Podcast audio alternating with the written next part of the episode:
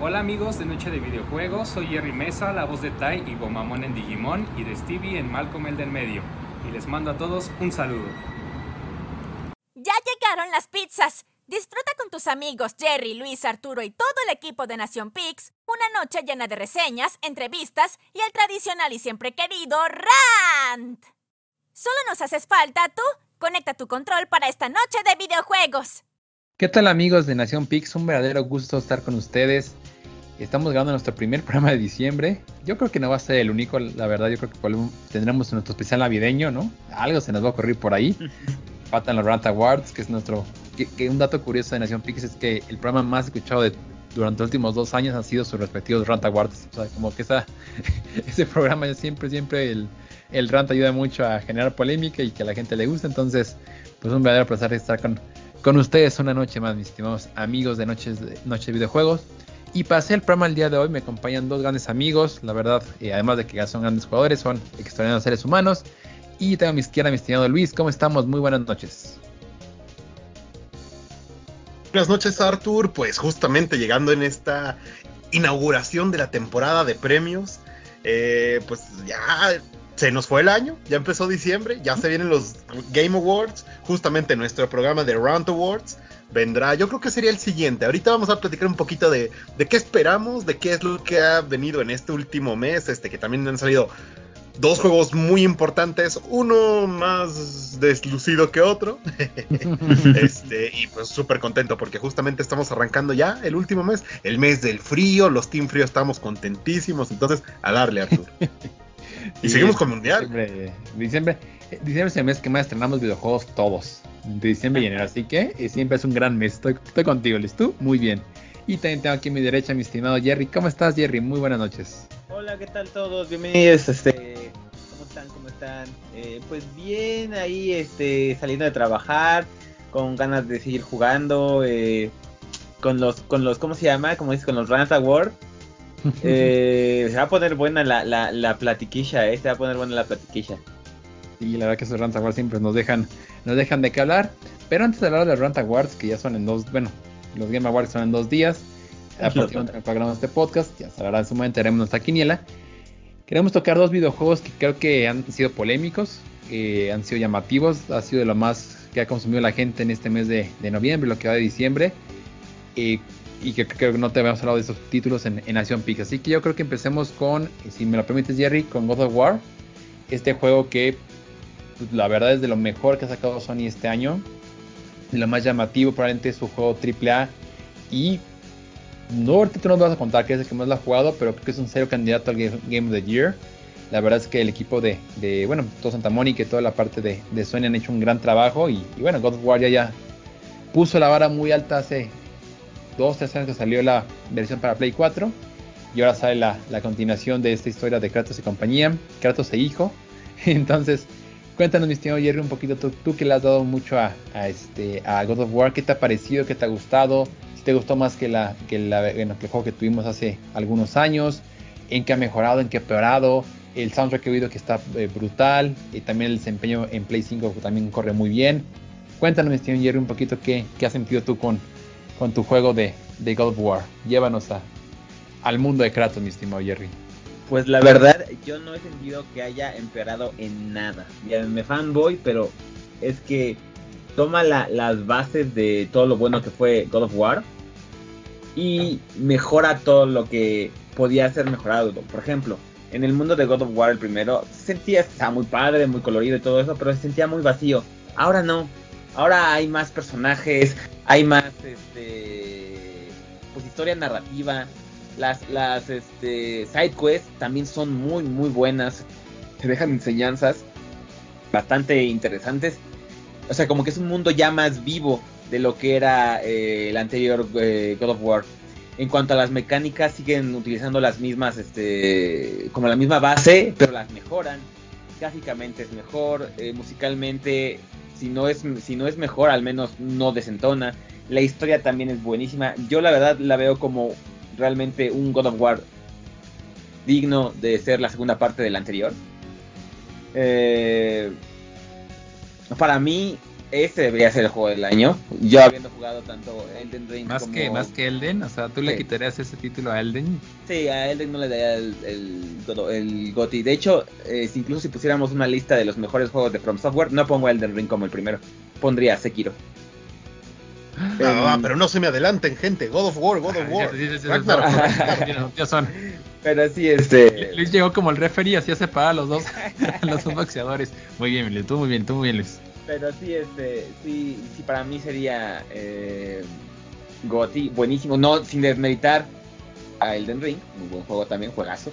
Pero la verdad es que musicalmente, narrativamente, trabajo de voces, el arte, no, es- es muy muy bueno, en serio, es muy muy bueno. Eh, De, de repente, disfrutar el te, te, te escuchamos un poquito como que se corta un poquito el audio. Ah, no sé si a lo mejor está un poquito lejos. Ahí estoy mejor. Ándale, está súper bien, súper bien, súper bien. Para que, no- para que todos los este, escuchos de este programa, que me sorprendió, estaba viendo el, el Rap 2000, 2022. Tenemos el segundo país, Argentina. Saludos a los argentinos. Sí, saludos No ya a todos. amigos, pero sí, me quedé sorprendido. Saludos a Levante México el número uno, pero el número dos me sorprendió ver a nuestros compas argentinos. Así que un fuerte abrazo a todos ellos para que te escuchen bien, Jerry, hablar de, God of War. Y una cosa que sí noté, porque lo he estado jugando en inglés y en español, es que en español específicamente, porque son los únicos dos idiomas que, que- lo he jugado, tiene varios errores de localización. Eso sí. Ahora, eh, hablando de, de God of War como en, este, en inglés, o sea, pues obviamente la actuación de voz es impecable. Pero en español sí tiene errores de localización. Varias veces ya me los he cachado diciendo cosas que no tienen sentido. Y es porque tradujeron el sentido demasiado literal. Eh, en vez de, de traducir como buscar una, una referencia en español que, que se adecue a esas frases. Entonces sí como que eh, esa parte como que sí rompe un poquito la, la inmersión en cuanto a los diálogos, que vas eh, escuchando una, la historia y todo eso de repente es como, a ver, a ver, ¿cómo? A ver, barajémela más despacio. Este, No, espérate, hablamos, hablemos de Pokémon. Te vamos a decir cómo tradujeron algunos nombres de, de pueblos en Pokémon. Te va a dar más coraje. pero ahí sí, ahí sí, ahí sí, este, el trabajo de voz de, de en español sigue siendo muy bueno, solo que la gente que, que hizo la localización ahí se les fueron varias, varias, varias, lo suficientes como para eh, notar más este error y empezar como a, a poner más atención. Pero de ahí en fuera yo creo que es un juego súper redondo en todos los aspectos. Muy, muy, muy, muy bueno. O sea, no le veo nada de malo hasta ahorita. Y ya llevo que 40 horas, 50 horas. Y eh, debe tener sus cosas malas, porque también yo tengo un sesgo porque me encanta God of War. Eh, pero no las veo tan notorias como para yo decir, ay, es que esto nunca se me ha trabado el juego, nunca he visto que caigan frames, eh, no ha habido delays, el control lo siento súper responsivo. mm, de hecho, empecé a jugar y literal fue como de, ah, o sea, me acuerdo, me acuerdo de este juego. Eh, luego, luego que lo agarré, fue como si no hubiera dejado jugar God of War eh, el anterior. Entonces, eh, no sé, lo siento muy, muy natural. También debe ser porque, bueno, yo jugué mucho el primer God of War. Pero para mí fue agarrarlo y los controles como... Y aparte el DualSense, por cierto, ah, buenísimo el DualSense, cuando hay unas partes donde eh, pues realmente se utiliza estas características de, vibración tan específicas que tiene el DualSense. Es muy, muy, muy padre. Como, no sé, por ejemplo, cuando está Kratos al principio eh, afilando unos, unas flechas, o sea, sientes como. Sientes la vibración como va despacito y. Como, como la, la, la, este, aumenta, no sé, está, está, está muy padre. Me encantó el DualSense cuando, cuando lo empecé a jugar. Lo noté mucho. Entonces, eh, no, para mí el jue- es un juegazo, es un juegazo, un 10 de 10. Bueno, la verdad que estoy sorprendido. ¿Tiene Luis algún comentario? ¿No quiere sumar a la, a la opinión de Jerry de, de God of War? Por mí, consenso general en lo que nos comenta Jerry y Media eh, que la que estoy pendiente obviamente y creo que esto lo platicamos hace un par de programas eh, God of War Ragnarok era uno de esos juegos que todos estábamos súper al pendiente porque es uno de los candidatos al GOTY indiscutibles. Justamente se refleja en un, tema que vamos a platicar dentro de unos minutos. Y pues, pues mira, yo afortunadamente ambos juegos de los que vamos a hablar esta noche están aquí a un lado esperándome. God of War justamente no lo he comenzado uh. porque sigo con la otra aventura. Es, es más mi es más cercano a casa, es más mi feeling. Entonces, pues sí, de momento estamos en Paldea en lo que llegamos al mundo de God of War. Yo estoy aquí, mi estimado, mi estimado Luis. Y sí, coincido, la verdad es que no, no, o sea, no he ido o leído críticas eh, realmente destructivas de God of War, algún, algún este, no sé, como le pasó justo en Pokémon, que ahorita hablaremos, problemas de desempeño o que no saque el poder de la consola, incluso lo de lo que mencionas del Dual Sense de Jerry, también lo había leído por ahí en la red, que hace, hace muy útil la, función del, control de Play 5. Entonces creo que es un juego redondo. Y definitivamente si el jueves, el jueves lleva los Game Awards el juego del año, creo que también es, es más que merecido, ¿no? Hay que aplaudir ese tipo de producciones porque entre más ambiciosas sean, hay mayor posibilidad de que se equivoquen, de que la gente eh, no esté al nivel de las expectativas que, que, están esperando, ¿no? Y creo que Sony lo ha hecho bien y hay que reconocérselos. Si no me equivoco, nada tuvo un delay, que creo que también es algo que que ya parecerá este eh, menor, pero es importante, ¿no? un juego AAA, pues realmente nada se tiene un retraso y, que ha sido con ese nivel de calidad, también hay que reconocerlo. Y que bueno, la verdad que da mucho gusto que vaya avanzando bien eh, God of War y, que digo, pues tener juegos AAA de esta calidad y con este nivel de desempeño, de cuidado, eh, pues la verdad que creo, que Cory Barlog y todo el equipo de, de Santa Mónica, de Sony, de estar muy contento por, por este gran, gran logro. Entonces, palomita para God of War, y viajamos de tierra de, Kratos a la tierra de Fuecoco, de Paldea, de Pirigatito y de todos los demás Pokémon. Porque ya salió hace un par de semanas la nueva generación de Pokémon, Pokémon Escarlata, Escarlata y Violeta, o Scarlet y Violet, como ustedes lo quieran, lo quieran nombrar. Es la octava generación, si no me equivoco. Este Luis ahorita me corregía, estoy eh, equivocado. Novena. Eh, una, una novena. Ya son nueve generaciones de Pokémon y ya nos ha tocado estar en. Eh, de hecho, esta generación debuta con el Pokémon número 1000, para que vaya en qué número vamos. Y este y en general estás en una región que se llama eh, Paldea y eres un, este, estudiante y de ahí aparece tu, aventura. Así que, mi estimado Luis, antes de que podamos arrantear juntos, y sé que Jerry también nos va a compartir algún comentario interesante, cuéntanos un poquito de qué va Pokémon Scarlet Violet y cómo te has sentido, qué te ha gustado, qué no te ha gustado de esta nueva aventura Poké estudiantil en, en 2022. Justamente. Justamente, e, en esta ocasión llegamos a este cliché de los juegos japoneses de RPG, donde pues nos toca pasar por la escuela. No importa que te hayas graduado hace 10, 20, 30 años, pues de mientras vamos a volver a, nuestra alma mater. En esta ocasión estamos volviendo a este territorio Paldea, inspirado en, en Españita, allá en la madre patria, en el viejo continente. Y para algunos es una transición, es una inspiración bastante bien lograda. Eh, y para otros es una caracterización demasiado cursi. Entonces, ahora sí que ambos espectros, pues está bien, cada quien, eh, para gustos, sabores. Y afortunadamente en esta entrega tenemos un mundo que prometía ser súper colorido, apasionado, con un montón de giros de tuerca diferentes para Pokémon, que es una franquicia que ha pecado años y años y entregas de pues mantener los mismos el mismo juego central el gameplay es siempre sumamente repetitivo. Lo interesante siempre ha sido esto de esta mecánica de coleccionar todos, ahora sí, el atrápalos a todos y este pues ponerlos a, pelear y a veces este competir en minijuegos ahora sí que dependiendo de la región nos van cambiando un poquito esta, esta, esta lógica en Paldea tenemos este, esta región inspirada en España por lo mismo es mayormente cálida y aquí uno de los grandes giros de tuerca que se están dando es algo muy similar a lo que nos presentaba el concepto de Legends Arceus, el último juego este, de la serie principal de, Pokémon, pero en esta ocasión es llevado un poco más allá. Tenemos casi, casi un mundo abierto aquí en Pokémon. Un mundo abierto es algo que desde que empezó esta tendencia en los videojuegos era un recurso que se le había solicitado por parte de muchísimos fans a The Pokémon Company para que Game Freak lo, implementara en los juegos de la serie principal y pues justamente estamos viéndolo. Y obviamente esto fue un, uh, una decisión controversial por todo el tema que, representa trabajar en un juego de Pokémon. Desafortunadamente, Los Monstruos de Bolsillo es una serie sumamente rentable y generalizada, entonces todo va con años y años de planificación.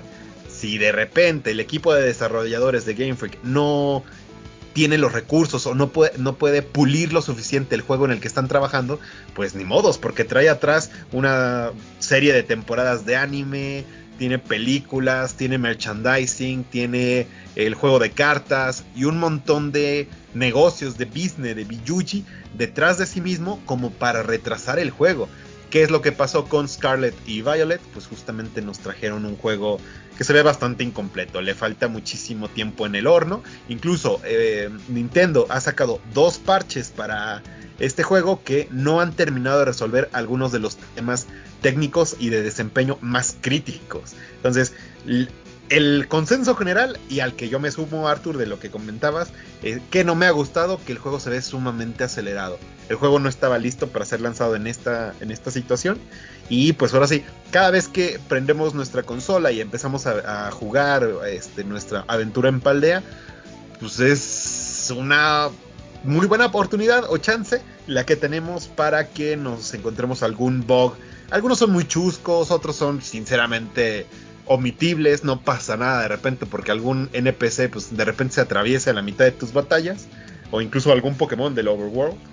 Em, pero hay otros que afortunadamente no me han tocado hasta el momento en mi sesión de juego, pero pues hay memes al respecto, ¿no? En redes sociales, en todas las series, en todos los, todas las plataformas de video vamos a poder encontrar memes de fallos técnicos y de bugs que tiene Scarlet y Violet, así muy, muy, muy, muy serios, muy fuertes. Y digo, que me gusta que los nuevos Pokémon son, tienen carácter, no todos son obviamente aciertos. Yo creo que desde la primera generación de repente nos ponen una foca que se llama Seal, que en inglés foca es Seal, entonces Seal es foca. Entonces, e, e, esta falta de inspiración de repente no ha sido algo nuevo de las últimas generaciones, sino que se viene trabajando desde hace muchísimo tiempo. Y pues, justamente como cuando nos presentaron los iniciales de esta región, pues Prigatito y Fuecoco se llevaron las miradas de todos. Yo, yo creo que a la fecha siguen siendo como este estos rivales entre, no, ¿quién es mejor? ¿Sprigatito o fue Coco? Y pues ya sabemos, aquí, al menos en Nación Pixar, yo sé que ustedes dos se inclinan, son Team Fue Coco, yo soy Team Sprigatito, aunque le hayan hecho lo que le hayan hecho a las evoluciones, ¿no? Este, el juego me está gustando, la verdad no me he encontrado ningún error técnico garrafal, el pacing es sumamente lento, el arranque para poder tener esta libertad de explorar el mundo es bastante tardado. Y pues yo creo que también ese es algo que va en contra, pero pues mira, una vez te chutas esa hora o casi tirándole a dos horas de tutorial, de todo lo que exploras el, arranque del juego, eres completamente libre de hacer lo que quieras. De hecho, he visto que mucha gente se salta toda la parte de la escuela y se pone a explorar y hacer sus cosas y así, a llenar lo más que puedan el, el Pokédex. Y pues llega un punto en donde ya la misma historia ya no te deja continuar y pues ya se regresan para tener el curso de la escuela. Y es una de las grandes ventajas que tenemos en los juegos de mundo abierto. Pero pues sí es lento, eh, técnicamente todavía le falta que le pulan varias cosas, pero lo bueno que se ve es que sigue Game Freak apostando un poco a la modernización, al giro de tuerca de las mecánicas tradicionales de la serie principal, entonces yo creo que eso es bastante aplaudible pero sinceramente no le gana a que se ve que el juego no tenía que haber sido lanzado en estas fechas. Desafortunadamente fue esta situación. Lo entiendo por la justificación económica de que Pokémon es la franquicia más rentable de toda la, historia del mundo mundial. Y pues la gente que tiene su dinero invertido en Pokémon quiere seguirle imprimiendo este, esos Poké dólares a, a la franquicia. Pero bueno, al menos para lo que concierne a los juegos de Switch que recién salieron la semana pasada, pues sí, tenemos esta situación. Los juegos no están completos, se ve bastante obvia esta situación y pues hay gente a la que puede o no perturbarles que de repente haya bugs muy, muy, muy terribles en, el juego. Hay otros que son tremendamente chuscos y no pasa de ahí. Totalmente de acuerdo contigo. Creo, que el, análisis que haces, mi estimado Luis, del, del juego es bastante acertado. O sea, creo que también yo sufrí mucho el, el tutorial. Entiendo que está pensado para niños, tampoco somos, somos ajenos y algún día fuimos niños y creo que nos tienen que ir llevando la mano. pero veo como Breath of the Wild que este, pues te deja libre, o sea, a los 5 minutos tú estás explorando y descubriendo este mundo eh, mágico que construyen alrededor de Link. Creo que aquí faltó eso, creo que de repente tú déjame, dame inicial y déjame explorar el mundo, dame chance de, de perder, déjame chance de encontrarme, déjame dame chance de, de ver a los Pokémon salvajes, los Pokémon salvajes. Creo que esa parte también yo la, de todos los juegos lo que más detesté esa, esa parte inicial porque sí es muy muy muy pesada, ¿no? Y el tema del voice acting, que creo que es algo que no me he dado cuenta que necesitaba hasta que vi en internet algunos videos y dije, no, sí, sí levanta mucho el título si tuviera algo de, de trabajo eh, vocal, ¿no? Pero bueno, es un tema desafortunadamente Pokémon sigue pareciendo este juego de la generación pasada o antepasada, entonces yo creo que metiéndole más recursos de un juego triple A porque lo es, porque deja el, dinero que lo es. Este, hay tablas comparativas de cuando God of War de repente llevaba sus 3 millones, era como, tú, de eso lo hice en un eh, casi el día de lanzamiento. Entonces, la cantidad de dinero que le entra a Game Freak de Pokémon Company, a Creatures y a todos ellos justifica que ya le metan ese, ese bufeo ¿no? a la serie. O sea, voice acting, yo creo que eso es algo que se necesita en todas las regiones. Eh, y pues un poquito de trabajo en el desarrollo, yo creo que no le cae mal a nadie. Miren la joyaza que se están sacando los de Santa Mónica con God of War. No estoy diciendo que Pokémon vaya a llegar algún día a la calidad técnica de un juego de, para Play 5. Pero pues si tenía que ser, justamente con Arceus y ahorita con Scarlet y Violet, eran buenos momentos para experimentar al respecto. Pues, no, totalmente. Pues, y creo, que sí lo hacen, Luis. Creo, creo que es el juego de Pokémon, de la línea principal, obviamente, que menos siente como un juego de Pokémon. O sea, creo que el mundo abierto que intentaron plasmar en Espada y Escudo, creo que aquí lo perfeccionan. O sea, creo que aquí, aquí realmente sí siento más esta apertura, esta libertad, eh, siento que Roy está mucho más organizado. Digo, a lo mejor son mis detalles, ¿no? Hasta el tema del picnic creo que funciona mucho mejor ahora que, que, este, que lo que intentaron hacer hace una generación. Entonces, creo que esa parte sí, lo, o sea, sí la mejoran y Arceus le cayó muy bien. O sea, creo que Arceus eh, realmente es un, fue un juego que le inyectó eh, innovación. Por ahí lo comentaba con Jerry cuando recién salió, que lo sentía igual y, creo que ya después de jugar varias horas el título, corríjame opinión, o sea, creo que sí, sí siento ya más, más libertad de, del título pero igual que tú, creo que coincido en las mismas feas que tú, que tú comentaste, estoy con ellos, ¿no? Eh, la libertad de, explorar te la limita la línea principal. Eh, creo que es un problema, porque realmente el juego te da tres opciones. Vas a una persona que va a ir a, este, juntar todas las medallas, ¿no? Como un juego tradicional de Pokémon vas a ir a resolver un misterio con unas este, hierbas que tiene ahí el título. Suena raro, pero créanme que no lo es. Es algo interesante. además, la historia que está ahí detrás está bien, bien bonita. Y o este va a ser este. A ver, ¿cuál, es, cuál estoy comiendo Luis? Es, contra el, equipo. Ah, contra los antagonistas del, equipo de las estrellas, ¿no? Que está bien su, su, movimiento insignia me gusta mucho como van a la, la estrella en el aire, ¿no? Pero pues es, es, un poquito, como tú le dices, escondido, porque realmente no te da tanta libertad porque el juego te obliga en momento de regresar a tomar la, clase o te va limitando, ¿no? No puedes acceder a algunas partes hasta que vayas desbloqueando ciertos beneficios o los Pokémon no te van a hacer caso si no vas trabajando en la parte de las medallas. Entonces, creo que ahí se rompe un poquito esta magia de que eres libre de hacer lo que tú quieras en el mundo. Entonces, digo, igual creo que me gusta lo que está intentando hacer Game Freak y coincido también contigo, mi estimado Luis, que le faltó tiempo. O sea, es un juego que apuraron para sacar en esta temporada que sí rompió récords de ventas y que le fue muy bien, pero hombre, otro medio año que hubiera estado en el horno le hubiera hecho bien al juego. O sea, creo que de repente hay muchos bugs que, que, creo que a ti y a mí nos han tocado algunos, ¿no? A lo mejor no tan graves como los que hemos visto en internet, pero, pero sí te rompen la experiencia, te resetan el juego, te, este, pues no sé, o sea, de repente rompen un poquito la magia, ¿no? Que es normal, es un mundo abierto y es Pokémon y se ve que no tienen experiencia haciendo esto. Pero pues si no tiene experiencia, como bien lo mencionaste, pues hay que inyectarle capital ¿no? y trabajar con gente que, que sí la tenga, ¿no? Para que se haga un producto de calidad, como lo hablábamos de God of War hace unos minutos. Entonces, creo que es un buen juego, a los amantes de Pokémon les va a gustar, al final del día es un juego que disfrutas. Eh, creo que la franquicia da inicios de por dónde puede ir moverse en los próximos años y eso me da mucho gusto. O sea, creo que si es el camino que hace Pokémon en los siguientes años, yo creo que es un buen camino. O sea, creo que el título sí se da para hacer buenos mundos abiertos y, cosas que hemos visto en otros títulos, ¿no? Desde un Grand Theft Auto, un, Witcher, este, ¿qué más? Un mundo abierto así, bueno, Breath of the Wild, ¿no? que de repente son mundos abiertos muy ambiciosos y que, realmente nunca te aburres en 60 horas de juego. Creo que Pokémon, si sigue esa línea, puede llegar a esos, niveles de calidad y de, diversión. Pero bueno, no. Hay box muy grandes, hay, que meterle más dinero al, tema del de, apartado estético, hay que meterle voice acting, hay que meterle más tema al tema de eh, dinero al tema de calidad, ¿no? Hay que, hay que, hay que trabajar muchos aspectos cruciales del juego y creo que al final del día, pues es el, es el análisis que damos de, de Pokémon, mi estimado ¿O, quieres agregar, Luis? ¿O Jerry? ¿O quieres preguntar, mi estimado? No, pues ahora sí que yo de Pokémon no lo he podido ver ni jugar, así que no podría decir, no podría decir este una opinión, pero sí había oído que más que books, porque sí habían books muy chistosos, se, salieron varios este, recopilaciones, pero más que eso decían que lo que más sentían la gente era que estaba mal optimizado y justamente pues lo que dicen, ¿no? Que no debe haber salido en el momento en que salió.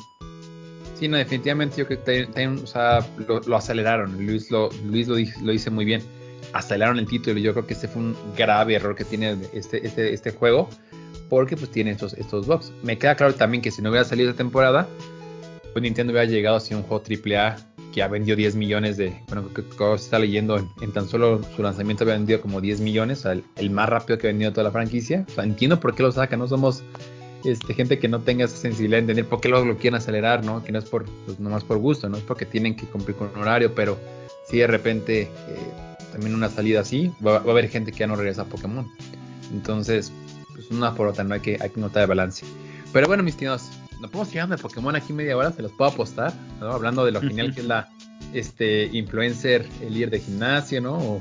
O, de cómo una aceituna es un nuevo Pokémon.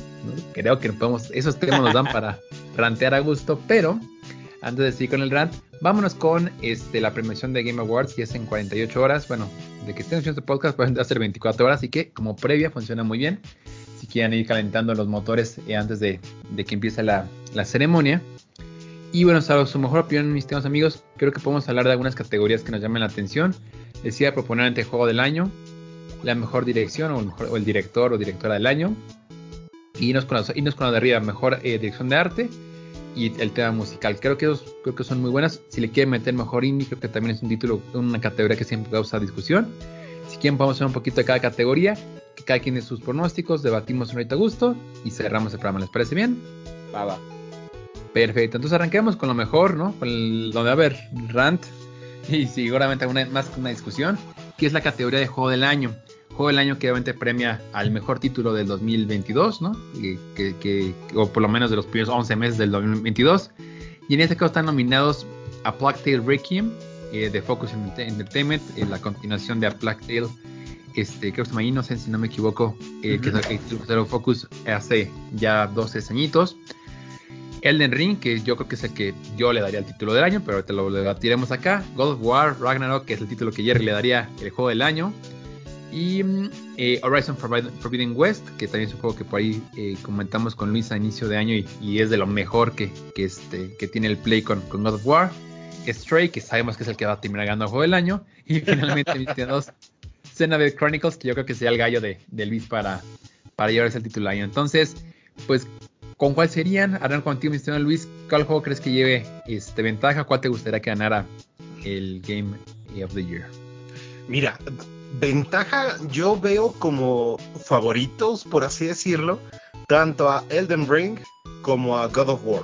Ahora sí que estos dos juegos son los que yo veo como mayores contendientes al GOTY. Em, digo, si tuviéramos un poco más de tiempo para revisar categoría por categoría, vamos a ver que constantemente se repiten ambos juegos dentro de las categorías mayores. Y justamente yo creo que son algunos de los juegos que más revuelo han causado y revuelo sobre todo de manera positiva. Eh, God of War eh, Ragnarok tiene la gran ventaja de que es un juego que todos tenemos frescos en la memoria, que, eh, que, ahora, que en este momento hay mucha gente que está experimentándolo por primera vez y está acompañando las aventuras de Kratos. Entonces ese factor de, de del, buen timing, de que es un producto muy reciente que la comunidad tiene en, la mira, yo creo que le juega muy a su favor, además de que Jerry nos lo comentó, ¿no? O sea, a grandes rasgos es una excelente secuela para el juego que en su momento fue juego del año. Entonces es una secuela que promete ser ganadora para un juego del año que ya ganó en su, en su, en su momento. Entonces, pues todo suena acomodado a que en este momento God of War sea el principal favorito para ganarse esta categoría. Sin desmeritar, obviamente, la gran presentación que han sido el resto de los, de los candidatos y de los nominados en esta categoría. Y yo justamente lo pongo al tú por tú con Elden Ring por todo el revuelo que causó en su momento. No había prácticamente nadie que no estuviera jugando o que no quisiera jugar o que no estuviera viendo gameplay relacionado con Elden Ring, con este juego de From Software. Aunque de momento, de hecho desde que salió, este Jerry ha sido un poco reacio a algunas este, decisiones que se han tomado para este juego. Eh, yo sí vi muchísimo hype, muchísima gente que estaba súper metida en, el, en el mundo de Elden Ring y pues ese, ambos fenómenos yo los veo que son bien capaces de destronar al resto de los nominados. Horizon y eh, Xenoblade son los dos juegos que yo he jugado de entre los, nominados. Ambos son juegazos muy buenos, muy divertidos, muy eh, bien ejecutados. Eh, pero sí siento que a, nivel mediático el impacto que tuvieron este año en la escena del gaming fue bastante menor a lo que Elden Ring hizo a inicios de año y a lo que God of War está haciendo en este momento. Y pues los dos propiamente indies que tenemos, tanto Stray como Requiem, eh, son juegazos. Yo creo que la escala o el foco que tienen es bastante menor. Entonces, yo siento que tanto Xenoblade como Requiem, como Stray, como Horizon están aquí como menciones honoríficas de lo que ha sido un buen año, comparado, por ejemplo, con el año pasado, que sí fue bastante menor calaje. Y aquí la competencia seria se centra entre Elden Ring y God of War. Mentira, todo se lo había a Stray, pero bueno, te dejaré señor porque fue bueno tu análisis, mi estimado Luisao. Y me voy contigo, Jerry. Cuéntame si estás de acuerdo con, Luis. Creo que pues, realmente lo, que menciona es cierto. O sea, God y, uh están un escaloncito arriba, pero ¿tú qué opinas, mi estimado Jerry? Bueno, yo sí, definitivamente, ya saben, o sea, voto por God of War, ya les había comentado desde hace rato. Eh, sin demeritar a Elden Ring, sin demeritar a Plague Tale Requiem, Horizon, Stray y Xenoblade. De hecho, eh, yo jugué cinco de estos seis juegos. El de Requiem, Elden Ring, God of War, el Horizon, Stray. Sí sé que el hype está entre Elden y digo el hype, la edición está entre Elden Ring y God of War Ragnarok. Em, yo veo con más mm, con, con ventaja a, Ragnarok. La verdad es que sí. Sí lo veo con ventaja a lo que es Elden Ring hay cosas que Elden Ring toma demasiado de lo que es este Dark Souls. Y ya tenemos varios Dark Souls en, nuestro haber, ¿no? Ya tenemos, eh, pues bueno, uno, dos, tres, cuatro, este, Demon Souls. Y ahora este Elden Ring, que por mí, para mí podría haber, podría haber sido llamado Dark Souls 4 sin problemas. La historia se me hace igualita. Entonces, se siente, yo al menos sentí ya la fórmula pues bastante cansada, después, especialmente después de Sekiro. La de God of War no, sí, también es una secuela. Sí, obviamente también se basa en algo que ya jugamos, pero no está, no se siente esta sensación tan, tan que es repetitiva como Elden Ring. Eh, y una de las cosas que Elden Ring tiene muy a su en su contra es que fuera de la historia original, fuera de la, de la, de, la historia principal, que es muy buena, los jefes son buenísimos, todo lo demás es tan repetitivo tan aburrido que en God of War Ragnarok no es así. La historia, eh, el contenido extra del God of War Ragnarok es muy bueno. Y Elden Ring, la verdad es que después de estar por la vigésima catatumba, eh, ¿qué se llaman? ¿Cómo se llaman? La? Bueno, tumbas eh, donde te regalan otra vez una magia cuando tú te fuiste a, fuerza, es como de, ¿what? o sea, te repites demasiado las cosas y, la neta sí se vuelve aburrido como gran parte. Siento que el del ring podría ser muy bueno si le hubieran cortado la mitad del juego. Eh, en cuanto a el contenido extra que no, no, no sirve. Para ver, no sirve. Entonces por eso sí le veo al God of War Ragnarok una esta, esta ventaja. No significa que el ending no sea, sea malo. La, digo, la historia principal increíblemente buena. La música, los jefes eh, importantes son increíbles. Entonces, si se lo dan a Elden Ring, tampoco me voy a sentir enojado, porque es un gran contendiente, es un gran expositor de, de lo que es un videojuego, buenísimo. Pero sí creo que el Ragnarok se lo va a llevar. De los demás, Requiem, Horizon Forbidden West y Stray se me hacen unos juegazazos también cada uno que brillan por su propia este luz, que si están solos en otra categoría que no estén ninguno de los otros, se la llevan. O sea, literal. Fue un gran año como dice Luis. Y yo les recomiendo cada uno de estos juegos, excepto por el Xenoblade, pero no porque sea malo, sino porque no lo he jugado. Pero se los recomiendo encarecidamente. Porque les van a encantar todos. Es un gran año para los juegos de juego del año. Exacto. Eh, yo, yo creo que es lo mejor que puedo decir. Sí, no, y, y con todo el año pasado, que yo creo que el año pasado, y, por eso yo, voy a agarrar tu idea eh, final, mi estimado Jerry, para arrancar con la mía. Esta, este año está tan, tan, tan reñida esa competencia de juego del año contra el año pasado. El año pasado, como creo que tuvimos una cierta escasez o hambruna de títulos eh, pues muy, muy ambiciosos, muy complejos para juego del año. Y yo creo que después de que el año pasado jugó el juego más friendly de todos, o ganó el, el, el It Takes Two, que es como lo más amigable y, y wholesome del mundo, yo creo que este año lo va a ganar el Ring. O sea, yo creo que este, jue- este año es, es un momento para como intentar también este eh, pues demostrar que tanto el jugador casual como el, el que es super hardcore, que creo que sí es el perfil de, de alguien que juega Elden Ring, eh, puede, puede este, llegarse al juego del año. Yo, yo no estoy tan de acuerdo con, con ustedes, yo creo que el, el que se lo va a llevar es Elden Ring. Me parece que el impacto que tuvo en los primeros meses del año y obviamente también termina influyendo, influyendo en un título como God of War. O sea, creo que eh, la cronología del, del año es, primero salió Elden Ring y salió también pues, sin ninguna falla mayor. O sea, realmente en cada uno de los aspectos es, brutal el juego.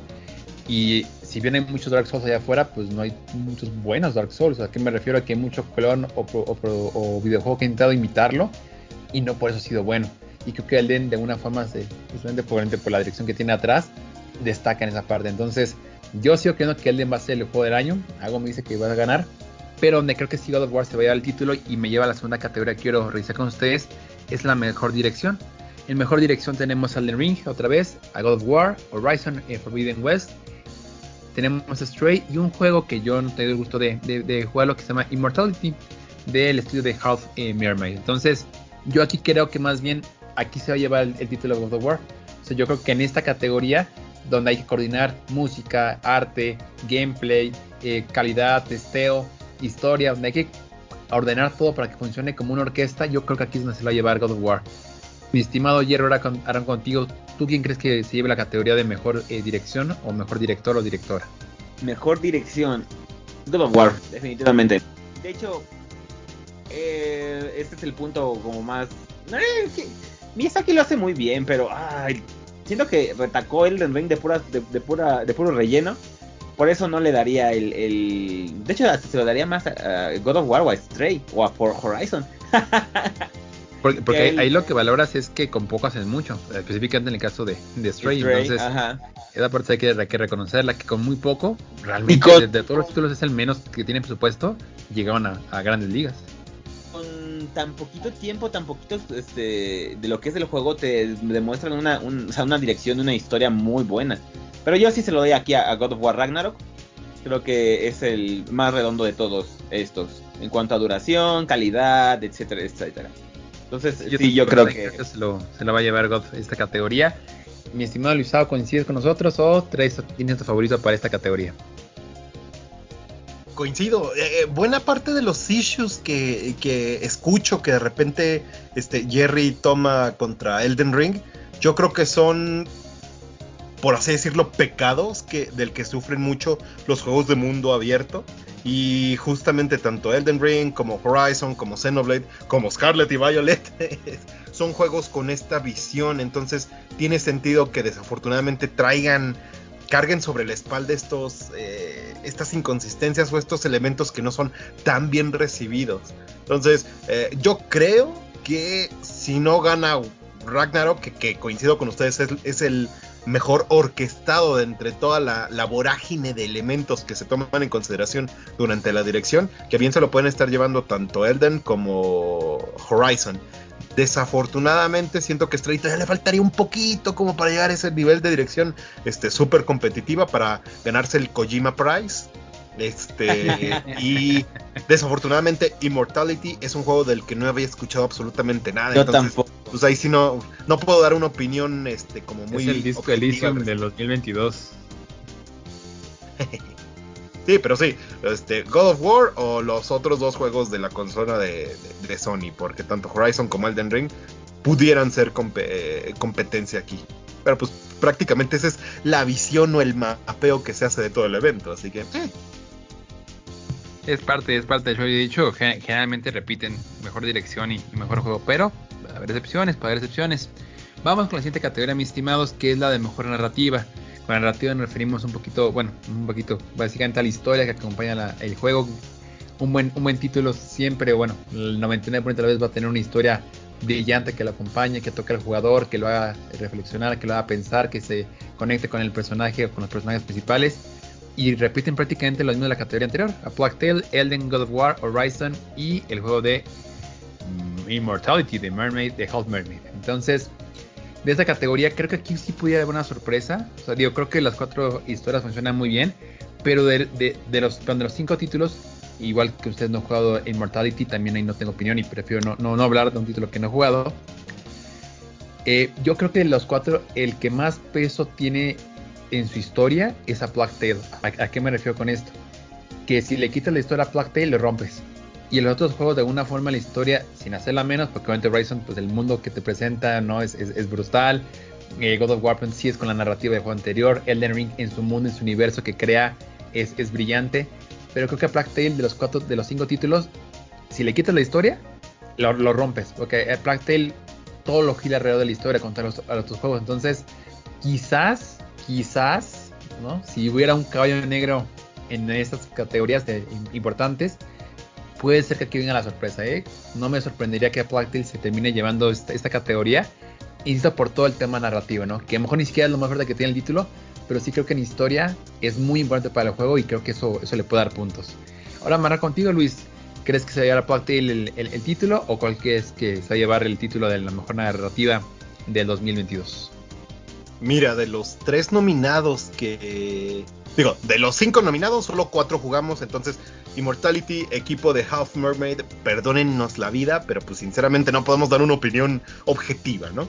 Del el resto de los contendientes, yo siento que el más endeble, el candidato menos fuerte es justamente el de Ring. Como que la historia no es precisamente el aspecto que todos de manera generalizada este, apreciaron. Entonces, eh, creo, como bien comentas, que Requiem, la secuela de Plague, Tale, eh, tiene bastantes chances en esta categoría, justamente porque fuera de esta categoría quizás haya otra donde pudiera tener este, un premio, o si no irse vacío. Yo sinceramente, al familiarizarme con toda la historia de Aloy y, y su mundo, yo, mi corazoncito está con Horizon, pero nada más el hype que mueve Kratos, la, lo tanto que avanzó su historia, su desarrollo como personaje, con la entrega de hace tres... ¿Ahí cuándo, cuándo salió el primer Ragnarok? ¿En 16? ¿Hace seis años? 2019. Ah, chinte, bueno, eso no es Ah. tanto. Pensé que tenía... Pon el, pon el auge del Play 4. Ándale, este, yo creo que expanden la, la- la leyenda de Kratos, ¿no? Entonces, si cualquiera de estos tres gana, este, si Requiem gana, merecidísimo. Si Ragnarok se lo lleva, cantadísimo. Y si Aloy se lo termina llevando, pues mira, yo, complacido. Mi corazoncito está con el mundo tremendamente ambicioso, bizarro y súper complicado que se inventó la gente de Guerrilla. Perfecto, mi estimado Luis, también coincido contigo que, que, pues digo, la historia de Kratos, ¿a quién no le gusta la historia de Kratos, no? Y más ahora que es Kratos e hijo, pues bueno, como Scooby y Snappy. ¿Sí es- no, ¿cómo se llama este? ¿Sí es Snappy? Ay, se me fue el nombre. Scrappy. Scrappy, perdón, se ve que es, mira, noche de videojuegos sí se graban en la noche, se los juro. ya que andamos todos después de, de trabajar todo el día. Para que vean que es 100% real, mis estimados. Jerry, ¿coincides con Luis? ¿Crees que God of War, de, digo, tú tuviste la oportunidad también de, de- y en tu canal hemos visto muchos de estos juegos, ahí todas las este, episodios que van, subiendo. la narrativa, pues tú la fuiste siguiendo de cada uno de ellos. ¿Estás de acuerdo con, la opinión de Luis o crees que hay un juego que tenga más, más potencia narrativa que God of War? Mm, no, yo pienso que God of War Ragnarok se la va a llevar. Porque, en serio, la manera en que cuentan la historia, la manera que van desarrollándose los personajes, la manera en que crecen. O sea, es que en serio, puedes ver a un Kratos que no habías visto a un Kratos antes. A un Atreus que, que va creciendo a, a Freya, a Mimir, a Sindri, ¿no? O sea, todos sus personajes, toda la historia se enriquecen increíble con, la narrativa. Entonces yo creo que God of War Ragnarok se lo va a llevar. Eh, eh, concuerdo con este con Luis, Elden Ring siento que es el que más eh, podría padecer de esto. Sin embargo, mucha, a mucha gente le gusta el estilo de, de, cómo te cuentan las cosas en Dark Souls, que es mediante ítems, mediante haciendo tus teorías. Pero como que esta vez no, no jalo tanto como otras veces. ¿eh? No he visto la misma cantidad de, de videos de lore en Elden Ring que como por ejemplo Dark Souls 3 o Dark Souls 1. Eh, y yo creo que si bien eh, Horizon y Plague Tale Requiem son muy buenos los dos, sí también le, veo más eh, le veo, veo, más aventajado a, Ragnarok. Después yo pondría, en vez de a Plague Tale Requiem, pondría Horizon Forbidden West. Y después ya a Plague Tale. La verdad es que yo sí se lo daría a Sony Santa Mónica o a Guerrilla Games.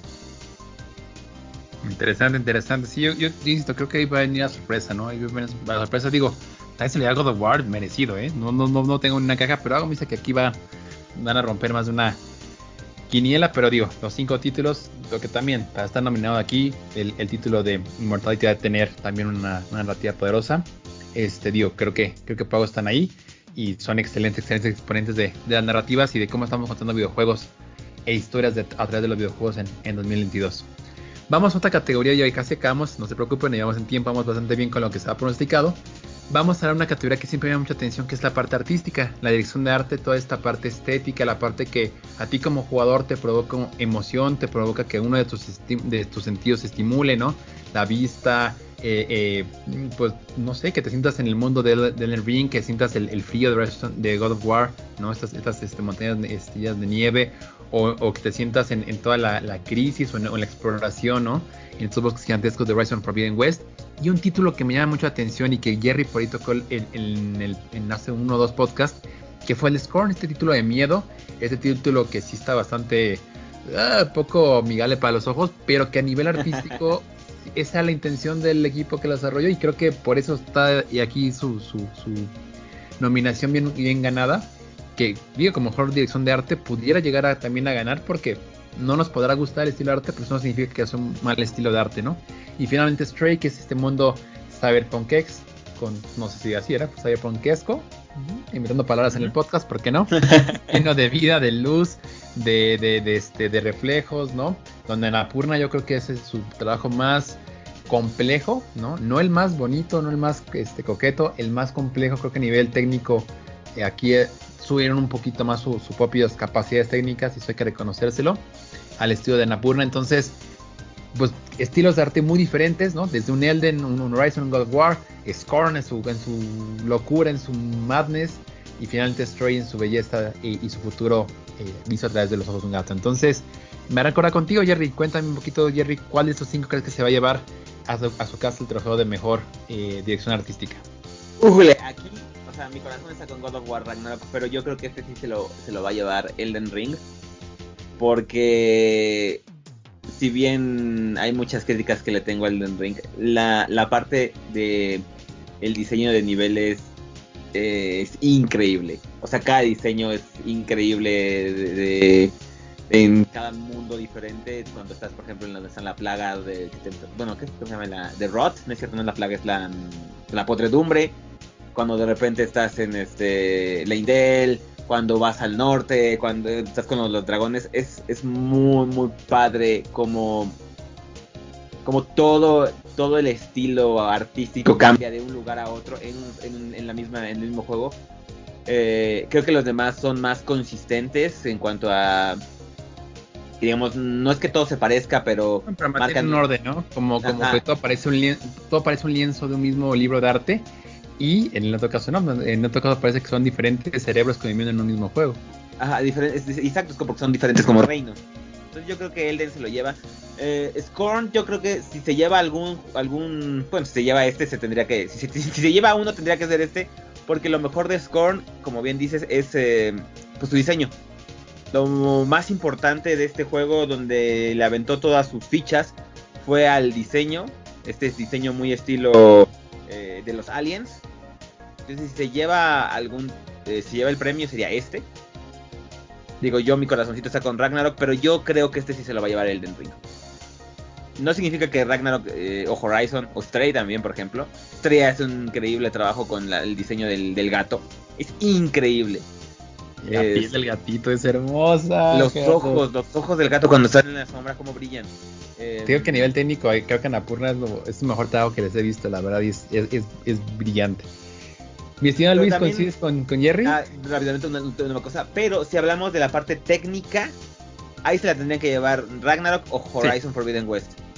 Porque sí, No, y ahí- técnicamente son creo mejores que Elden Ring. eh, no, Ragnarok creo que, creo que a nivel técnico se los lleva a los demás, pero digo, todos ya están en un nivel y eso es un hecho. Luis, ¿coincides con Jerry?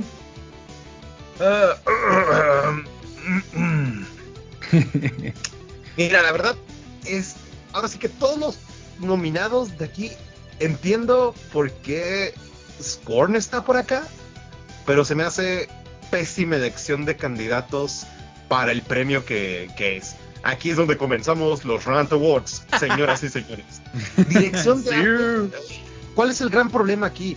Es que sí, independiente del mundo que se tuvieron que crear, obviamente todos los conceptos y los diseños que se tienen que trabajar muchísimo antes de poder este, propiamente desarrollar o programar el juego, cada uno de estos juegos, pues miren, Elden Ring es estilo fotorrealista en un enfoque medieval, mágico.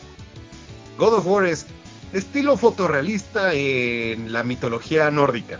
Horizon Forbidden West es eh, escena, este, juego fotorrealista en un apocalipsis, este, apocalipsis, literalmente, Este, en un mundo después del apocalipsis. Stray va por las mismas, aunque se me hace con un poco más de encanto los diseños de Stray que el resto. Entonces, como todos tienen este estilo fotorrealista de que los personajes prácticamente tienen que aparecer uno a uno con alguien de la vida real, creo que desmerece bastante el premio de diseño artístico o de dirección de arte. Pues, pues, si vas a trabajar en todo que se parezca o que seas como muy, muy, muy realista. Scorn tiene su, sus ventajas, ¿no? Es un mundo completamente diferente en estilo y en esencia al resto de los juegos. Y como les decía, o sea, yo creo que el diseño de algunos de los robotcitos que habitan en el mundo de Stray, obviamente el detalle técnico, artístico del gatito mismo, y obviamente esta plaga que al mundo, este, eh, prácticamente sirve como antagonista o do- eh, el conflicto central para el mundo de Stray. Para mí, tanto Scorn como Stray tienen más mérito desde un punto de vista creativo, artístico, que pues el trabajo que hacen los Obviamente esto es, o sea, súper popular. Cualquiera de los tres juegos este, que ya hemos platicado y platicado y platicado en esta sesión pueden llevarse esto, pero sin ser cu- cu- nominados. Creo que de la categoría y de algunas otras categorías que están dentro eh, de, de estos premios, como que de repente se pierde el foco de qué demonios es lo que están premiando y pues, nos dan este tipo de escenarios donde estamos Yo hablando de quién hace el en- mejor en escenario este año, fotorrealista. Porque el año pasado creo que sí la, la categoría me acuerdo que por ejemplo estaba de este eh, un juego Sí, de, es que ay, se me ahí fue está. el nombre, de, de Colorful. Ay, se me fue el nombre. Discúlpeme, ya es un poquito noche. Pero bueno, yo creo que lo que están premiando este año justamente esta parte de, de fotorrealismo. O sea, yo creo que La par- año la- están la parte técnica. la parte técnica eso también por eso ya dije pero fíjate yo ahí eh, estoy un poquito en desacuerdo con el Elden Ring porque ok sí las cosas se ven fotorrealistas cuando no son los enemigos porque cuando ven los enemigos de Elden Ring la neta ahí la creatividad que le, chaca- le, le- le hicieron está está muy bien de hecho los enemigos se ven más impresionantes en Elden Ring que, en Horizon o en God of War Ragnarok en cuanto a diseño, la verdad. Esa- por eso es Migoti, dicen muchos Migoti. Es el de las. Ahí tengo mis fichitas con él y con Stray. for the win. Pero bueno, sigamos porque, porque les dije que esto... Digo, digo, antes de pasar justamente como para reforzar este tema que comento, porque siento que es central para lo que pudiéramos llegar a definir de aquí a unas semanas que grabemos el, el programa de los Round Awards. Eh, por ejemplo, el año pasado, estábamos, ahorita me metí así rápido, los, los nominados eran Deathloop, que tenía mucho este estilo como colores mm. primarios, un entorno como más de, de jazz, por así decirlo.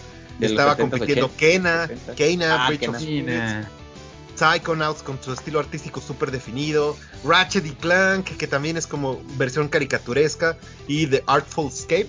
Entonces, exactamente. si comparamos los nominados de este año contra los anteriores, o sea, el apartado creativo, visual, artístico, la verdad lo veo bastante muy, muy, muy deslucido. Les digo, sí se van por este, este tema un poquito más del desarrollo técnico, ¿no? De, de qué tanto pueden explotar el poder de las consolas de nueva generación para tener mundos que se vean bonito, pero pues no precisamente a mi criterio, a mi parecer, tienen que ser el más creativo, el más artístico. O sea, aquí eh, meramente es técnico. Yo siento que eh, por el, arte, el arte Luis tiene que, provocar en, la persona que lo está viendo eh, que estimular sus, sentidos, ¿no? La vista. En este caso la parte sonora, por ejemplo, está sonando de un videojuego, una película, y creo que esos títulos que tú dijiste estimulan justamente esa parte. No es que un volcán explotando o que una montaña helada no lo haga, simplemente se siente más único, más orgánico, más puro, más creativo, más original, más inédito. Justamente esos títulos que tú mencionaste a los que estaban el, el día de hoy, ¿no? Eh, ¿Quién ganó 2021? ¿Te acuerdas? Yo, ya no recuerdo. Deathloop. Ándale, este no me las esperaba. Perdido también es un estilo que tiene, un juego que tiene un estilo único de arte, entonces también muy, muy bien ganado por el equipo de, de Bethesda hace un añito. Sí, sí, sí. Yo cuando pienso en esta categoría, lo que me viene a la mente es este Absu, por ejemplo. Journey, ese tipo de juegos que visualmente te hacen partícipe del gameplay, de la historia, del, desarrollo. Y ninguno de estos es que se destaque así por lo visual. Sí, estaba pensando en eso. ¿Salió algún juego de ese tipo este año? Mm, Creo que este fue más tipo de triple A, pero que sí, tipo indies artísticos, ¿eh? Siento que este año fue más como como juegos de como juegos más como dices, no fotorrealistas que juegos que juegos como más artísticos como que pero, pero ahí, la chamba del jurado es, es, justamente hacer la tarea de, investigar qué títulos cumplen con ese perfil y premiar ¿Cuándo salió el de las cartas estas de miedo? Este, no es cierto, no es este año. ¿No, verdad? No, pero por ejemplo, Cult of the Lamp se me hace artísticamente más bonito la manera en la que funciona el mundo que varios de los nominados aquí. Por ejemplo, el mismo sí, que ahorita lo hablaremos. Ese juego tiene un estilo de arte más, pues, pues original, se puede decir la palabra, creo que es complicado, ¿no? Pero más propio, más, más, más fresco que, por ejemplo, este que te gusta de los nominados. Bueno, lo siento más, más, no, no, es mejor, ¿eh? Ah, simplemente que se siente más, más limpio, más orgánico, por ejemplo, que, no sé, que el Enrique incluso, ¿no? No que es esto, que sea mejor, no simplemente se siente más, más nítido, más puro, más... No sé cómo describirlo, ¿no? pero bueno, Sifu me gusta mucho el estilo poligonal bonito que tienen. ya no se ve. Cierto. Entonces, pero bueno, ahorita, ahorita hablaremos de los indies, que es la última categoría que he checar con ustedes. Penúltima categoría para irnos destinados, mejor soundtrack, tenemos a Black Tail, Elden Ring, God of War, Metal Hellsinger, que eso me interesa mucho ver qué dice Jerry de ese juego que, hoy la reseña. ¡Me duele! En, Nación Pix y Xenoblade Chronicles, que me interesa mucho ver qué dice Luis. Entonces, a los dos los tengo en el, en el estrado. Arranca contigo ahora, mi estimado Jerry. Cuéntame un poquito quién crees que se la lleve. Una de las cosas que más me gusta tanto del Elden Ring como del God of War como del Metal Hellsinger es el score musical o el soundtrack. Y es como de... Uh, es que en serio, la música de God of War es increíble. Toda, toda, toda, toda. La música de Elden Ring, no podrías encontrar mejor banda sonora para las, para las para, sus jefes. Y la música de Metal Hellsinger es lo mejor de este juego. O sea, literal es un juego del ritmo del metal, donde si juegas al ritmo de metal, todo se oye y todo se siente mucho más padre. Entonces es como si me pusiera a escoger cuál es mi, mi, mi, hijo favorito. mira, si, si hay un... Si hay un si hay un lugar donde a pesar de que también, bueno, otro donde, donde también me gusta God of War y Elden, pero le voy a votar por otro, va a ser en esta, Metal Hellsinger, yo le iría a él, porque a pesar de que God of War Ragnarok tenga una, una música padrísima, eh, digamos que no desentona con la del año pasado, digo, la del juego pasado, ok, sí es, tienen mejores arreglos, mejores cosas así, pero, pero como que dices, ah, bueno, va en la misma línea. Elden Ring otra cosa igual, ¿no? Igual va en la misma línea que este que, que lo que sean las, las sagas Dark Souls, con la, ese estilo tan de, de, orquesta y los coros y el latín falso que se avientan en, en, este, las canciones. Pero hay pocos juegos de hecho creo que nada más recuerdo Doom, eh, que se basen en el metal para realmente este, llevarte, trans, transportarte al propio juego, porque esto es lo que hace el juego. Te mete tanto en, en, en, en la parte de los disparos que es súper disfrutable. Entonces yo por eso le votaría por Metal Hellsinger. Yo espero que se lo lleve. Eh, a lo mejor no, pero, pero creo que tiene buenas posibilidades porque es algo diferente, es algo que está metido dentro del propio gameplay. Algo que no tiene este juego, Jerry, es la música. Exacto. Contra los top 5. Y eso creo que creo que es lo que vale la pena destacar y, y además un buen juego.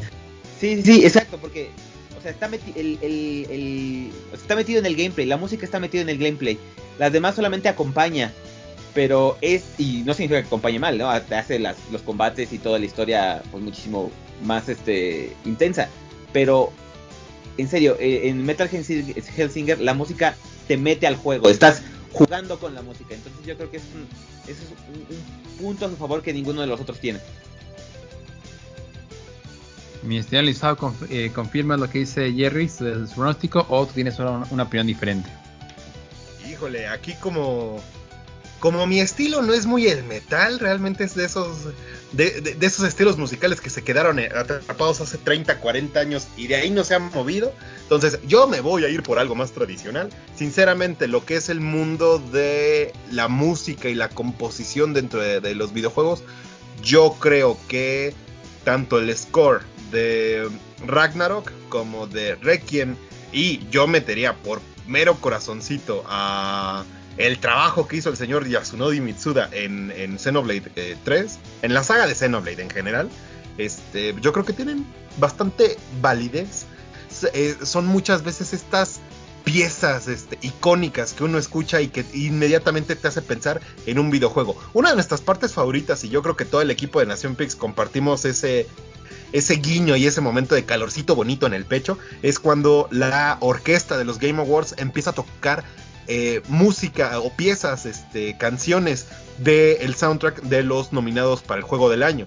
Y justamente buena parte de los que aquí aparecen representados, pues también están nominados en esa categoría. Entonces, ese segmento del espectáculo que vamos a ver el fin de semana, pues justamente va a tener canciones icónicas de los juegos aquí presentes, con la excepción de Metal Hellsinger. Entonces, sí, ya sé. Eh, justamente esa representación no va a estar ahí. Yo por ese lado me inclinaría a que realmente el aspecto musical aquí es más como un, uh, eh, un guiño, una mención honorífica. Pero este, pues nos vamos de nuevo, ¿no? Yo creo que el gran favorito a la noche a llevarse, destronar Gotis y, y demás premios, pues es Ragnarok mi corazoncito sinceramente está con Xenoblade. A mí las canciones de Xenoblade me encantan, me encantan, me encantan. Yo creo que el mejor soundtrack de toda la serie fue en Xenoblade X, aunque es muy polarizante, no, no es, es una unpopular opinion. Eh, pero a mí me encanta siempre la música de Xenoblade porque vas a estar jugando más de 100 horas, muchas veces tu, tu juego es así, de largo, y las canciones llegas a encontrar aquella en específico contra un jefe o en algún mundo en específico o en algún pueblo donde empieza a sonar esa, esa canción que simplemente te quedas escuchándola y escuchándola y escuchándola y, pues te acompaña en tu aventura. Pero pues, yo creo, eh, como, eh, Luis Racional dice, mmm, no, pues Ragnarok se lo lleva.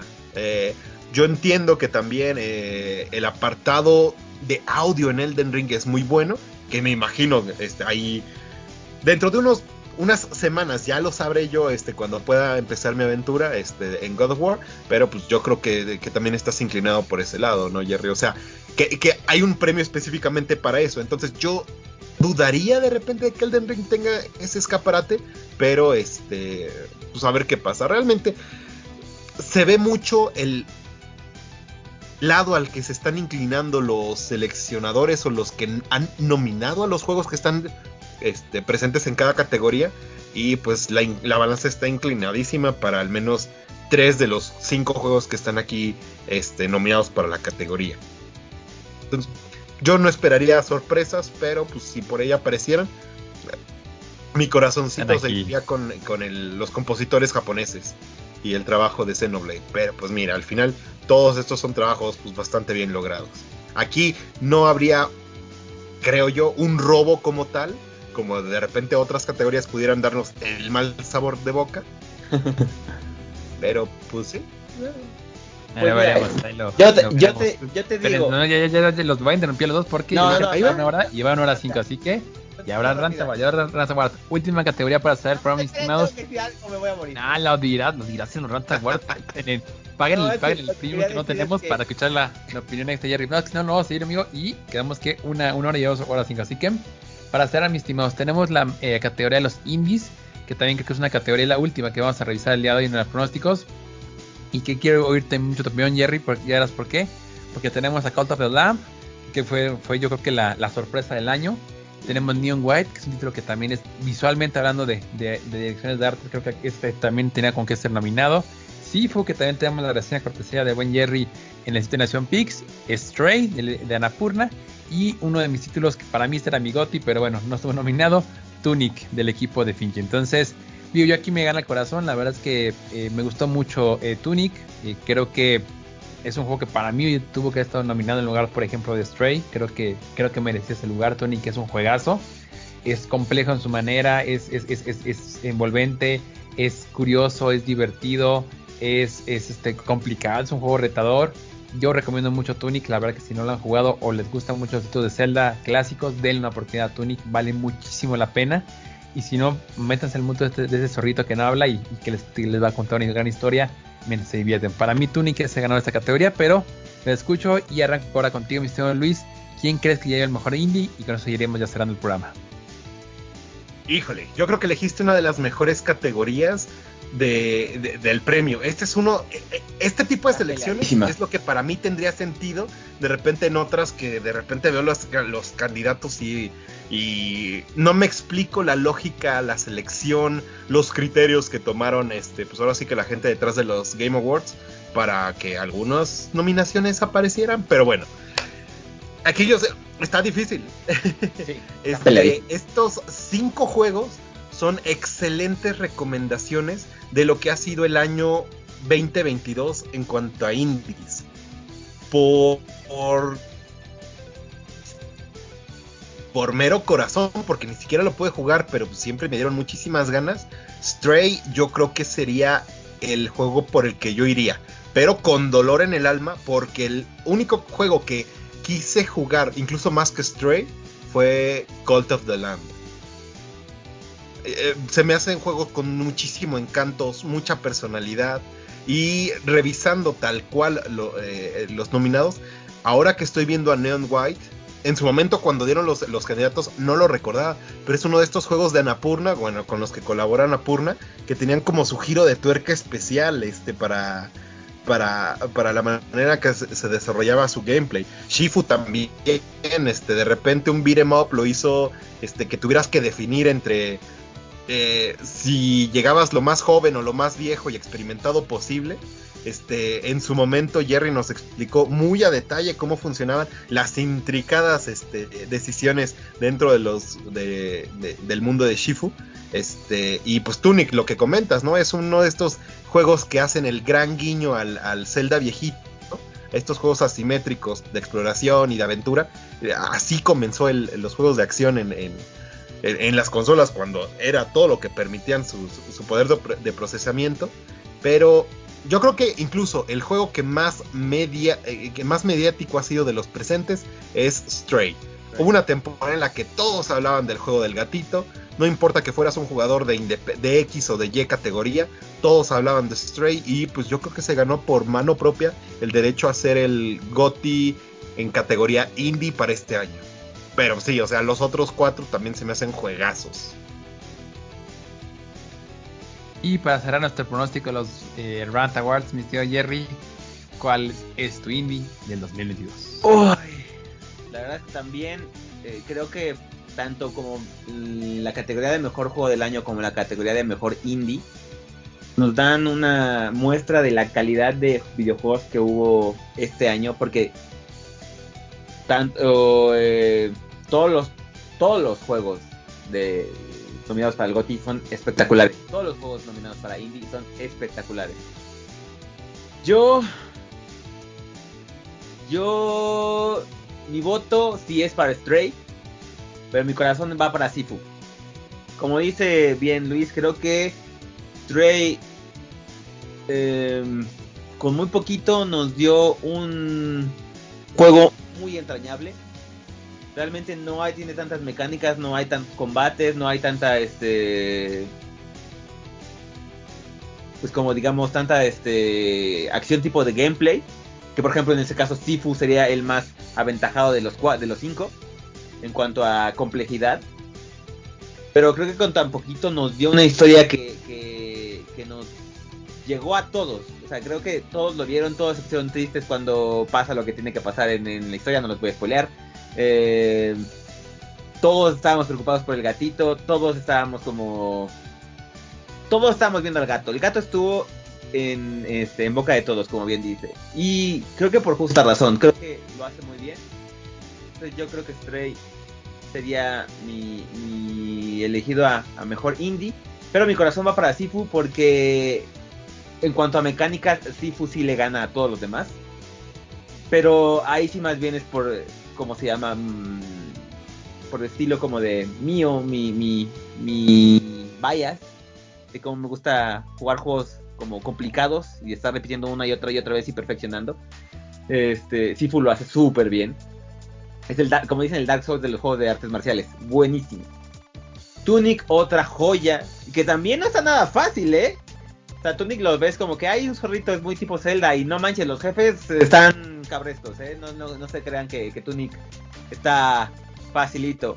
Y Cult of the Lamb está entretenidísimo, está súper divertido cómo pasas de este tipo eh, roguelike, Metrovania, gestión de, de, una este de una secta. Pero, pero sí, Neon White lamentablemente no lo pude jugar ese, pero también lo que he visto de él es muy, muy divertido. Entonces es, es, una muestra de que el 2022 nos trajo indies y nos trajo triple A buenísimos. Ahí está, amigo. Sí, la verdad es que es una, fue una muy buena combinación y lo, que lo decíamos a inicio del programa, pues tenemos de todo. La verdad que ha sido un muy buen año para jugar videojuegos. No nos podemos quejar. Creo que hay más videojuegos o son más sólidos los de este año que el año pasado y, y en los indies se refleja. O sea, realmente, yo insisto, a mí Tunic tendría que ser el juego del año y este y coincido mucho con, con, lo, con lo que mencionas Jerry. yo creo que, que realmente hubo, hubo, hubo donde sacar para este para este 2022 y bueno pues los indies siempre dan, mucho gusto entonces pues a ver quién gana esta categoría insisto mi, mi, mi fichita está con, con, con, todo el equipo de Tonic pero bueno de, de para que salga Tonic este, esta categoría pero bueno ahí veremos cuál se lo termina llevando mis estimados pues qué gusto estar con ustedes grabando una, una quiniela más de las Rant Awards. Saben que esta temporada es mágica por esta oportunidad que tenemos de grabar entre los tres. Eh, ¿Algún otro comentario quieren hacer? ¿Recomendación? ¿Saludos? Ese es el momento del, del programa, mis estimados. Adelante, Luis. no, este, pues justamente, eh, eh, yo creo que después del deslucido 2021 que tuvimos, donde prácticamente la gente detrás de Game Awards tuvo que rascarle para encontrar, por ejemplo, categorías como juego de pelea o juego de acción-aventura y que hay muchas decisiones que no nos explicábamos en su momento. Digo, 2022 estás jugando prácticamente la misma carta. Hay algunas categorías en específico que para mí no tienen mucho sentido algunas elecciones y hay otros que de plano como que tuercen completamente el sentido que tradicionalmente ha tenido veniendo que ha venido teniendo, perdón, este, cada categoría, bien lo mencionaba en este tema del apartado artístico, pues yo solo espero que el evento que vamos a tener de aquí a un par de días no esté plagado de comerciales que ahorita ya no tendrían que ser, por ejemplo, con Stadia, porque Stadia ya murió, que normalmente todos los eventos de Game Awards tenían ah, todo el tiempo. razón. Este, y pues ojalá haya un poco más de guiños hacia los, los juegos, se celebre más a los nominados, que vayan coronándose y no sea tanto de repente, ah, sí, eh, anuncio Ráfaga, estos cinco premios los ganaron estas eh, gentes y sí, ustedes no lo vieron en la transmisión porque no es importante. Eso se me hace muy mala onda. Yo creo que va a seguir pasando, pero pues obviamente está aquí como la palo el, rezo al cielo, así de repente aquí que aparezca una rosa y de repente, y que así sea el espectáculo, ¿no? Que, sea un espectáculo que celebre a los videojuegos, eso yo creo que es lo que más queremos los gamers, pero pues obviamente sabemos todos los intereses que hay detrás del evento, obviamente los sponsors y todos aquellos que necesitan la publicidad de este espacio, pues van a tener una voz un poquito más fuerte que la de nosotros. Em, yo creo que ha sido un excelente año.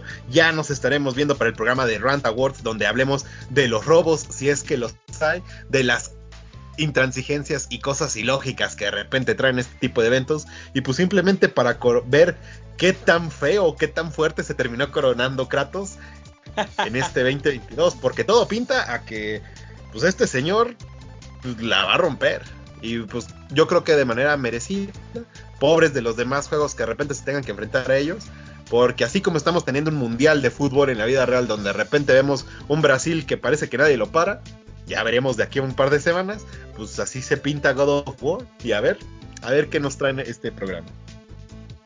Sí, yo tengo que todo va a ser el, el, Neymar o el Messi de, este, de esta premiación. Muchas gracias por acompañarnos el, el, día de hoy. Y cierro contigo, mi señor Jerry. Saludos, comentarios, conclusiones, lo que usted guste. Yo solamente digo que si Serge Tankian sale cantando como las Imagine Dragons salieron también en la versión pasada con la de Enemy y solo que él alguna de la de la de Metal Hellsinger es que va a ganar Metal Hellsinger la de mejor música.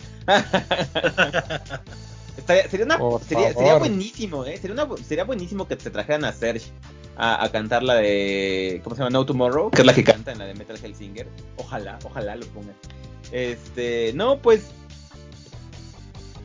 Ay, yo también esperaría, como dice Luis, que, que sea una. Una pues un evento donde se celebren los, los videojuegos, pero por lo que estoy viendo, ya que se están filtrando algunas cosas, yo creo que también va a ser otra vez eso de que y, y este juego y este otro y este otro, los ganadores son tal, tal, tal, tal, bravo, ahora vamos a dar 20 minutos de comerciales.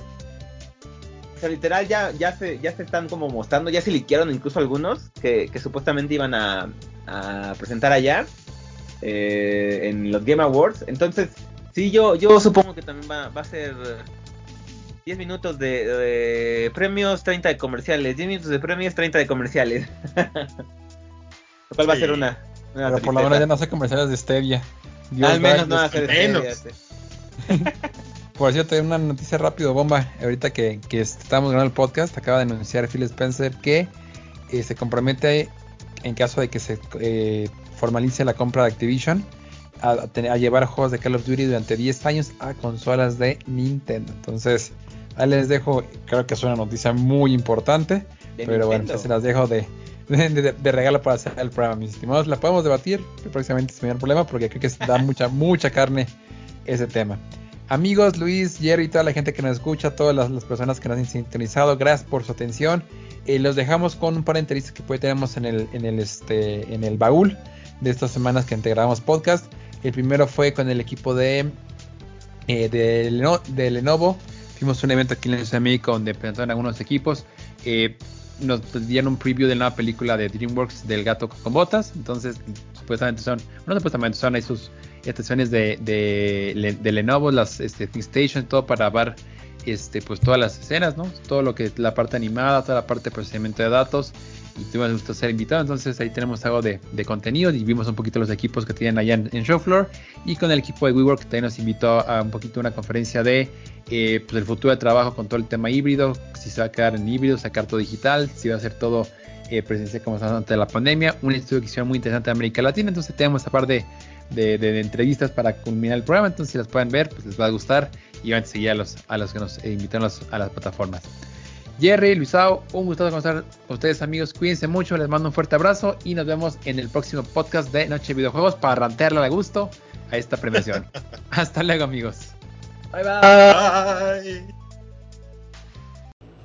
Amigos de Nación Pix, estoy con mi amigo Jorge Morín aquí en el evento de Lenovo en la Ciudad de México. Estamos en el stand, a mí el que más me gusta de todo, de todo el evento, que es el de Legion, porque amamos aquí los videojuegos. Jorge, ¿cómo estamos? Muy buenas tardes. Hola, hola, ¿qué tal? ¿Cómo están? Buenas tardes, bienvenidos.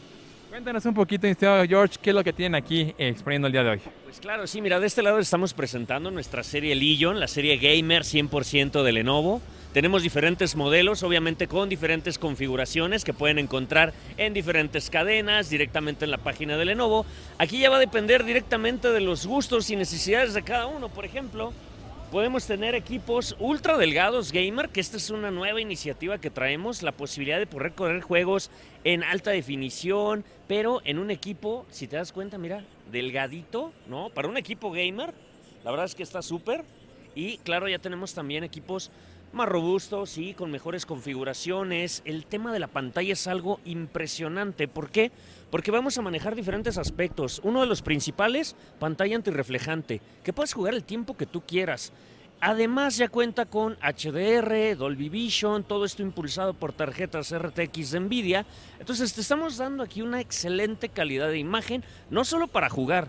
Acuérdate que también este tipo de equipos pues te sirven para trabajar, para diseño, etc. Entonces es una herramienta impresionante. Y claro, tenemos nuestros equipos más potentes, que sería nuestra Legion 7. Este lo podemos configurar hasta con Core i9 y tarjetas gráficas RTX 3080, que hoy por hoy es de lo más potente que vas a encontrar en el mercado. Y algo súper es el tema de sonido, una barra de audio en la parte superior, la pantalla que ahora, no sé si lo logres apreciar, pero es 1610. ¿Qué significa esto? Es más alta la pantalla. Ya no es 16.9 como antes, es 16.10, una pantalla más alta, en un equipo todo en aluminio para que lo puedas llevar a donde tú quieras y sin que te preocupes de que se me va a rayar o algo. No, es muy resistente este equipo. Adicional con Agimic Audio 3D, ya lo que queremos también es de que sientas el audio del juego, ¿sabes por qué? Tú sabes que pasas mucho tiempo creando un videojuego y la idea es eso, de que lo puedas ver bien lo puedas sentir y de verdad disfrutes un videojuego. Entonces justo es lo que tenemos con nuestra serie Legion, serie 7, 7 Slim y 5 Pro, que son nuestra serie gamer, que es ahorita como que lo podemos encontrar desde lo más esencial hasta lo más potente, ¿vale? Y cuéntame, mi estimado Jorge, estos equipos de 50 en México, estamos a punto de, arrancar lo que es el buen fin, me imagino que muchos, muchos van a querer su, su equipo Legion. Cuéntame si ya está aquí en México o si no, ¿cuándo llegará? No, ya están, ya están en México, ya es nuestra séptima generación de equipo Legion, ya están disponible. La configuración dependerá, claro, del retail donde tú lo quieras adquirir, pero en la página de Lenovo tú lo puedes configurar como tú quieras, ¿no? Procesador, memoria, almacenamiento, etcétera, pero ya están listos, ya ya los puedes encontrar. Y justamente ahorita que bueno que mencionas de Buen Fin, también tienen descuentos muy atractivos, ¿eh? Entonces es el momento.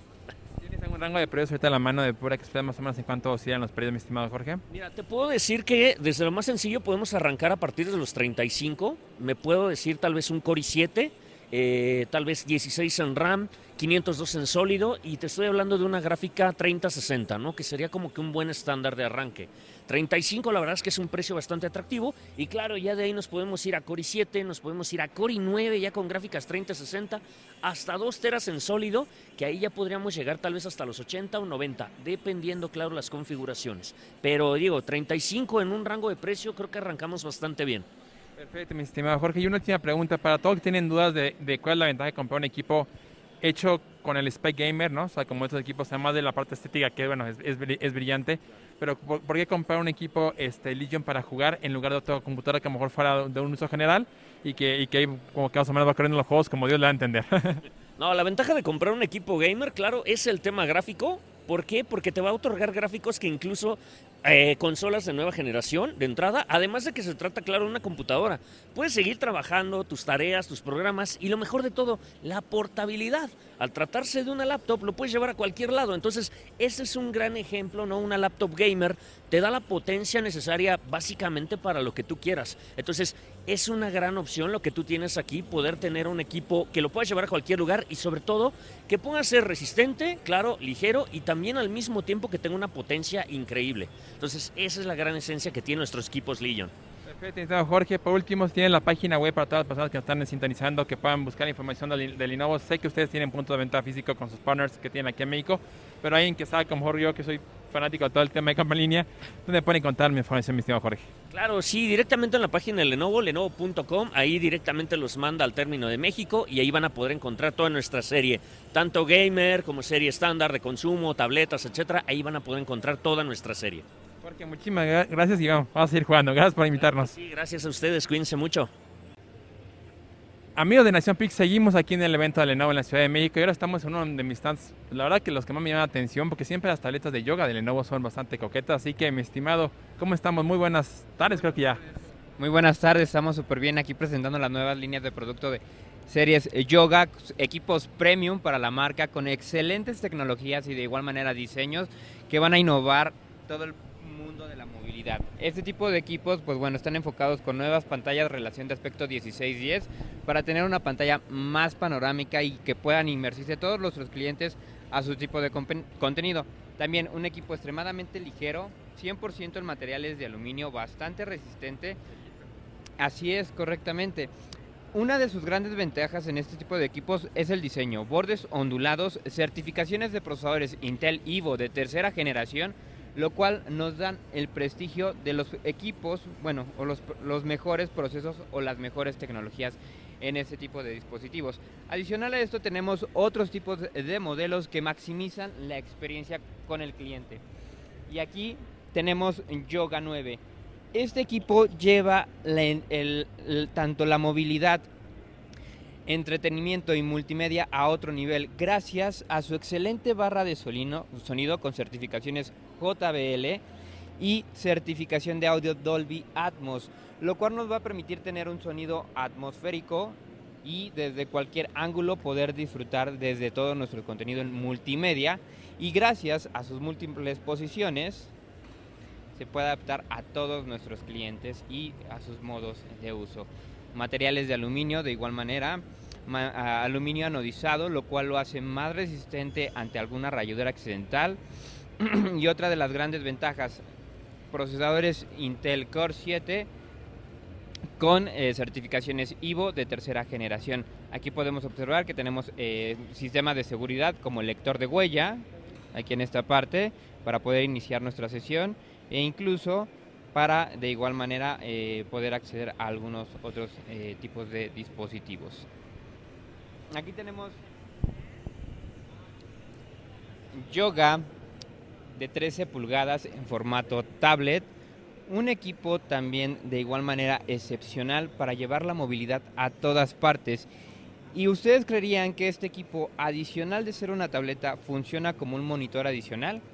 Ya que gracias a su puerto micro HDMI, nosotros vamos a poder conectar nuestro equipo de cómputo y utilizar este como una segunda pantalla y expandir nuestra productividad en todo momento. En la cuestión de experiencia y calidad eh, de audio, parlantes JBL con una excelente calidad de audio, certificaciones Dolby Atmos y una pantalla QHD con una excelente resolución para poder mantenernos entretenidos en todo nuestro tipo de contenido.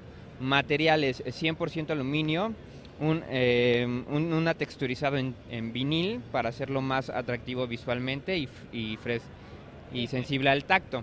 También las multiposiciones, fácil de poder eh, adaptar a cualquier entorno en el que nosotros nos encontremos y sin la necesidad de alguna eh, accesorio adicional para poderlo manipular.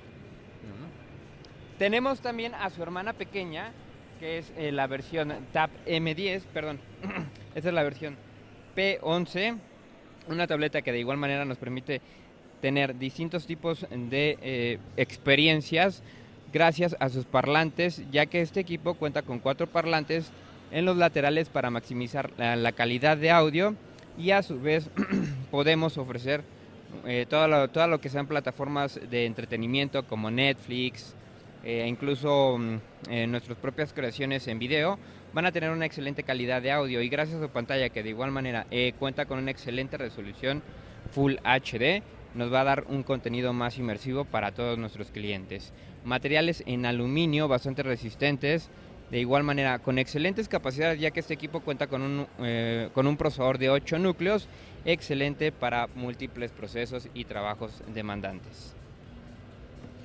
Perfecto. La verdad que fue un buen tour aquí por el stand de yoga en el evento de Lenovo en la Ciudad de México. Pues tiene un poquito para todo, ¿no? Desde equipos que son un poquito más enfocados, yo creo que a la oficina y al, y al trabajo intensivo de manejo de datos, hasta equipos para una película y disfrutar de, Netflix, estimado. Es correcto, tenemos una gran variedad de productos que se pueden adaptar a todas las necesidades del cliente y de igual manera con soluciones inteligentes para aquellos creadores.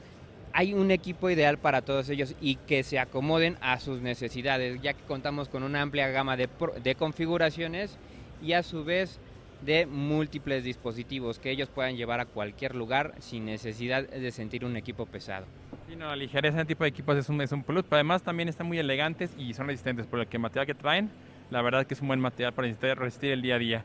Eh, ¿Dónde pueden encontrar todos nuestros oyentes información de los equipos? Si los quieren comprar, me imagino que están todos en México. ¿En qué página se pueden dirigir, mi estimado? Lenovo México es lenovo.com.mx.